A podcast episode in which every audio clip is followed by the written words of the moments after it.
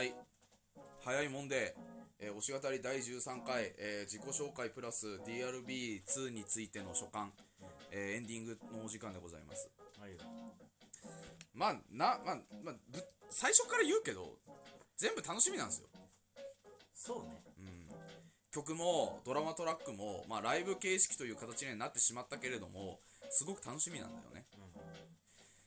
ただその、まあ、どうやったってハッピーエンディングにはならない？そうだね。うん。ハッピーエンディング迎えたらこのコンテンツ終わるから、終わるからね。まあそのもちろんもともとそのディビジョンラップバトルっていうのでそのディビジョン同士の戦いがメインのテーマだからまあ誰かしら負けてしまう勝者が生まれるっていうのは分かりきってたことっていうか多分最初からコンセプトにあることだから。しょうがないんだよ。バトルだから。うん勝者がいて敗者がいてそれがバトルだからね。でもやっぱそのラップの醍醐味ってやっぱそのもちろんそのね CD で出してる人たちそれこそ俺が前言ったソールドアウトっていう人とかそれこそクリーピーナッツとかシーモネーターって俺すげえ好きなのよ、はいルパンザファイヤーとかね曲歌ってる人すげえ好きなの。まあ本当にそういう人たちがそうやってラップの CD を出すとはまた違ってフリースタイルみたいな感じだと思うの。多分この設定では。あの、わあ、俺が俺たちのライフってみ2人、2ビジョンで歌ってたりするけど、あのーまあでも基本的にはフリースタイル的な感じでディスっていくっていうのが、その醍醐味だとは思うんだよね。まあアニメなんかまさにそんな感じ。そうそうそう。一つ題材の音楽音楽というか音源があって、うん。それにフリースタイルで切り込んでいくそうそうそうそうそう。あの、それ、それこそ、あの、フリースタイルダンジョンっていう番組が一回、どう、爆発的に流行ったの。はいはいはい。まあ、それはそのあのいわゆる R 指定とか、ね、ご存知 R 指定よとかがそのラスボスといてあのいろんな挑戦者と戦ってたりとかするんだけどそういうそのフリースタイルラップでの戦いが結構こう一般的にも受け入れられるようになってそのヒプノシスマイクっていうのも受けたのではないかでは俺個人的には思う。もちろんそれぞれのラップの楽曲も素晴らしいんだけど、まあそのラップミュージックとしても楽しめるしそのキャラを押す楽しみっていうのでも楽しめるすごくいいコンテンツだとは思ってるのでこれからも応援を続けていこうとは思いますけども。はいはい。これの応援をやめるときはヒプノシスマイクが終わるときだ。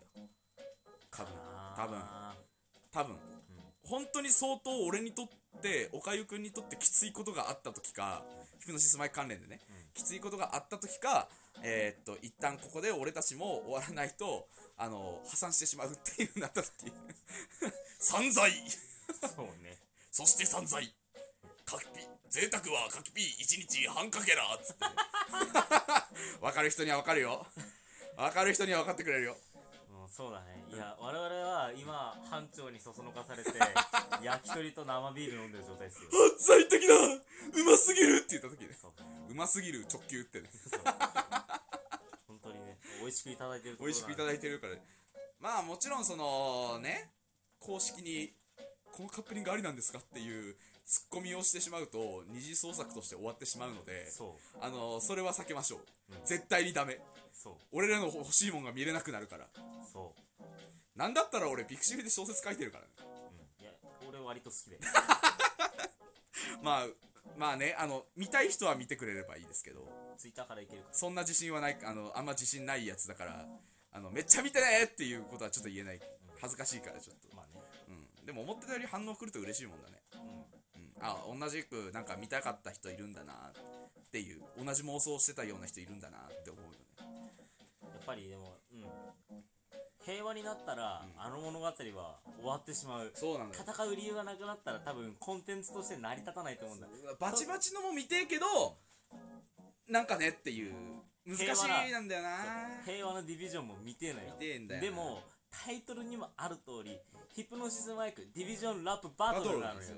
あくまでバトルなんですよ。ディビジョンラバローなんだよね、うん。そうなのよ。ね。難しいよねここのところがさ。だから今は俺は誰かが書いた平和なやつを見て、うん。あいつかは、ねいつかはこうなるのかなと思いつつ、あのバチバチの状況を見て、うんああかっけえなっていうふうに楽しむことにしてる、うん。まあ前も言ったけど公式から供給を受けて俺たちが受容しているのを公式が供給して、まあ、それはあの俺たちが望んでたものは違うものであれどそれを返していくのが我々ファンの仕事なので。そうやっぱり作品の存続に投資するのがまあ、ファンのあれなのに、まあ、これがやっぱりあのいわゆる需要供給システムってやつだから続きを見たかったら俺たち金を積まなきゃいけない。そ終わってほしくないもん俺このヒプノシスマイクっていう素晴らしいコンテンツ。う、うん男でもハマる本当にすげえいいコンテンツだと思う、そうね、うん、でまあ結果のねあの性癖が、まあ、沼にはまったわけなんですけど。浜にはまったやつがこの辺にいるわけでございますけど。ハマりにはまりましたよ。沼にはまれっつってな。まあ、できればライブも見に来てんだけどさ。情勢と我々の仕事がそれを許してまあ DVD とかそれこそライブビューイングとか楽しみにしておきたいところだね。そうだね。会場であの熱気を味わえたらいいんだけどまあ、うん。多分かなわないから。だってエディバイステイ TDD って言われたら TDD って言いたいもん。うん。あのブレイク the wall って言われたらブレイク the wall って言いたい言いて木村昴のラップを生で見たい俺は。ーそうだね。生で見たい池袋ウエストゲームバック生で見たい。あれねめちゃめちゃ練習大変だったらしいよライブで。ほうって言いたい。でガストビーロヘイって。これを出しキーポンブおービーあらの底からセイパンバラスサバラブロその調子。ヘヘイ。まあねあのもちろん、まあ、曲を楽しみにしながら待っておきたいところかなって思います。まあそれのために僕もネンドロイド買ったわけだしネンドロイドがどこの金に入るかわかんないよ。グッドスマイルカンパニーに入るのかヒプノシスマイクの上に入るか知らんけど。いやでも版権元にある程度流れると思うよ。流れるよね、うん。だからなんぼほど出すんで権利貸してくださいっていうのだったら入んないんだけど、まあ、それでも好きなもんだからね。どこに行こうとヒプノシスマイクっていうコンテンツって盛り上がるんだ。じゃあもっと私たち作んなきゃっていうのを思わせなきゃグッズも売れないので。そう。やっぱりそしてやっぱそのコンテンツとして話題性があるから当然二次創作も生まれるわけでございます。よだって最近木村昴めちゃめちゃ出てんじゃんバラエティうん。ダウンタウンのお気に入りですよ。笑う。なんだったら。だって面白いもん。あの人芸人力が高すぎんのよ。いや大体あれだもんね。あのジャイアンのオーディション受けた理由も受けた理由で面白かったもん。俺人気者になれるかなだから。なったよ。なったよ。めちゃめちゃ人気出たわバラエティーも一つ任されるレベルでなんだっけあの面白かったのがさあの、まあ、別のアニメの話になっちゃうんだけど、あのゾンビランドサガっはいはいはい。ていうあのゾンビの女の子たちがアイドルをするっていうアニメがあってね。その時に木村昴が出たんですよ。うんあの佐賀弁のラッパーの役で。はいはいで、まあ、細谷なけ細谷義正の竹内俊介さんかはいはいはい。とか3人でこうあのチキチキあチキチキあカラオケ行かへんカラオケこの時間からも OK っていうなんか変なラップを歌いながら女の子にナンパナンパするっていう役だったんだけどその時にこあのニコニコ動画で見たんだけどサガディビジョンって出てきてゲラゲラ笑ってた。差が単体でディビジョンはきついかな。せめて中国ディビジョンかな。はでもねなんか噂あるんすよ。いはい。ディビジョン増えんじゃねっていう。